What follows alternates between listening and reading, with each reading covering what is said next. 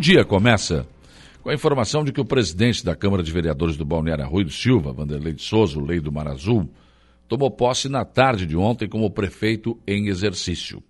O prefeito Evandro Scaini e o vice Carlos Escarçanella saem para um curto espaço de descanso sem remuneração, permitindo assim que o presidente da Câmara passe ao comando do município. Normalmente, sai o prefeito, quem assume é o vice, e para que o vice não assuma, ele próprio tem que tomar a iniciativa de abrir mão de assumir a prefeitura, e foi o que aconteceu ontem com o presidente da Câmara, então, assumindo a prefeitura. Um gesto de carinho, um gesto de reconhecimento e de respeito.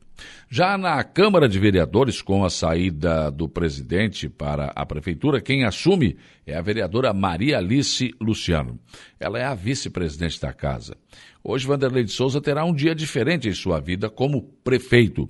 E Maria Alice também né, terá um dia diferente, pois será o seu primeiro dia como presidente da Câmara de Vereadores do Balneário Rui do Silva. E hoje à noite ela já comanda a sessão ordinária da Casa Legislativa. E a pedido dos vereadores Clailton Oliveira e Evaldo Caetano, a deputada federal Giovana de Sá entregou ontem uma emenda no valor de 250 mil reais para o setor da saúde do Arroio do Silva.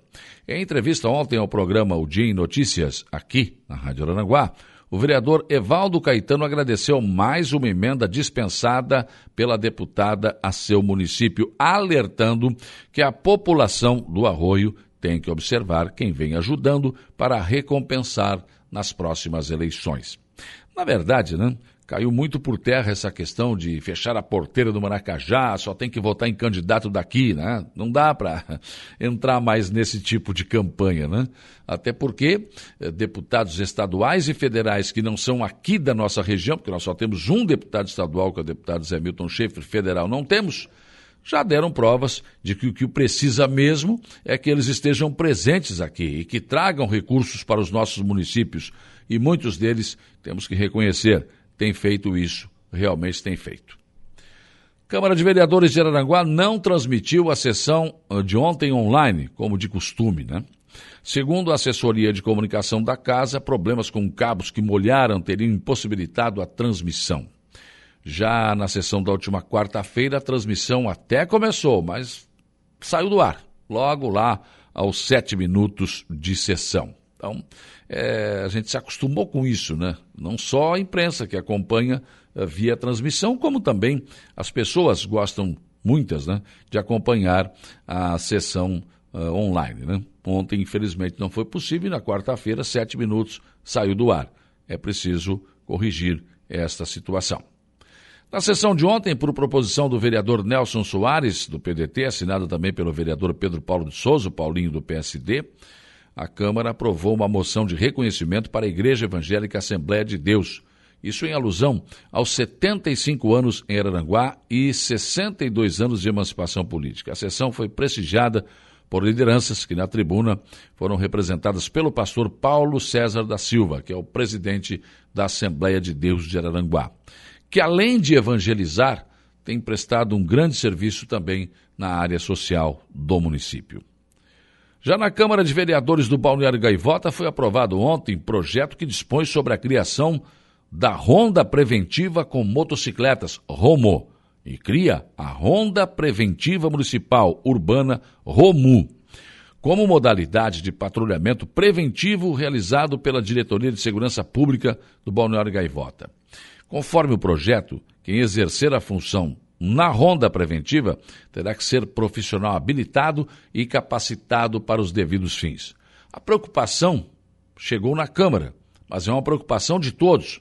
Ultimamente, no Balneário Gaivota, muitos roubos, arrombamentos e também crimes têm acontecido. Então, parece que, nesse momento, o que a Câmara está propondo é um reforço ao que já se tem Polícia Civil e militar, com a criação, então, desses, dessas duas, dessas duas entes, né, Romo e Romo, para uma, um patrulhamento preventivo municipal. E o Centro Esportivo Municipal Antônio da Rocha, em Maracajá, eh, recentemente né, completou 35 anos de criação. E ali Né? Tem uma quadra de esportes, quadra esportiva coberta, quadra de futebol suíço, pista de skate, estádio de futebol e ainda um pavilhão que tem uma cozinha e tem cancha de bocha.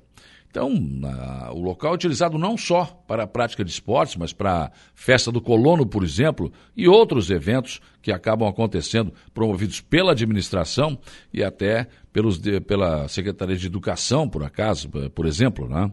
Então, é bastante utilizado por toda a comunidade. O ginásio coberto estava precisando, há muito tempo já, né, de uma grande reforma, que agora foi autorizada pela administração do prefeito Aníbal Brambila. A ordem de serviço, assinada ontem eh, pelo prefeito e pelo representante da empresa Marquise Construções Reforma Limitada, Eduardo Pereira, né? e também participaram do ato eh, de, da a secretária de, de, de, Administração e Finanças, Regiane Pereira, e o diretor de obras, João Pedro Risotto. Então, eh, a quadra será totalmente reformada, vai tirar aquele parquê, vai ser uma quadra totalmente moderna, enfim, merece o nosso ginásio que fica dentro do complexo esportivo Antônio da Rocha, em Maracajá. É uma bela atitude porque o esporte é vida, né?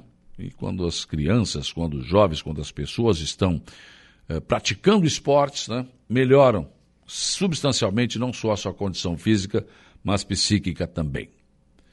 Santa Catarina tem 43% das pessoas acima dos 50 anos com a dose de reforço contra o Covid-19 em atraso. Além disso, 90% das mortes estaduais em decorrência da doença nos dois primeiros meses de 2022 foram nesta faixa etária. De acordo com o boletim Núcleo de Estudos Economia Catarinense da Universidade Federal de Santa Catarina, que foi divulgado ontem, entre as mais de, os mais de 2 milhões de pessoas de 50 anos ou mais, 872.332 que estavam dentro do prazo para aplicação da terceira dose não retornaram aos postos de vacinação.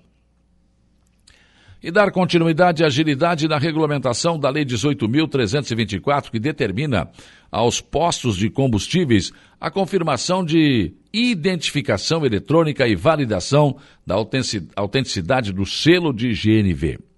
Esse foco da Secretaria de Estado do Desenvolvimento Econômico Sustentável instituiu o Comitê GNV, que tem o objetivo de desenvolver, revisar e avaliar ações e projetos referentes às políticas do gás natural veicular em Santa Catarina. A portaria número 127, que cria o grupo, foi publicada no Diário Oficial do Estado na última quinta-feira. E essas ações que a secretaria está realizando, segundo o secretário, vão, vão trazer mais segurança para todos os catarinenses, tanto para os usuários do GNV, como para os postos de combustíveis que abastecem esses veículos. Santa Catarina é o primeiro estado do Brasil que usa da nova tecnologia de liberação para o abastecimento, incentivando que esse combustível da transição energética seja usado como tem que ser, segundo destacou o secretário Luciano uh, Buligon. É, então você comprou um kit GNV que não é o convencional, que não tem o selo, você não vai poder abastecer em nenhum dos postos, porque será usada a tecnologia para que o posto de combustível saiba que o seu kit GNV não é original. Tudo bem, né? Tudo bem que nos enganaram quando nos fizeram colocar GNV no automóvel, porque era mais barato e hoje em dia não está valendo tanto a pena, né? Nos enganaram quando disseram que não, o álcool é o nosso combustível, pois está quase o preço da gasolina. Hoje, pelo preço da gasolina em relação ao álcool, não vale a pena, não é econômico usar o álcool. Tem que usar a gasolina, que também tem 25% de álcool. Ou seja, não tem para onde correr. Mas uma perguntinha para o secretário Luciano Buligon, tá bom? Vamos fazer isso, vamos usar a tecnologia para nos proteger, né?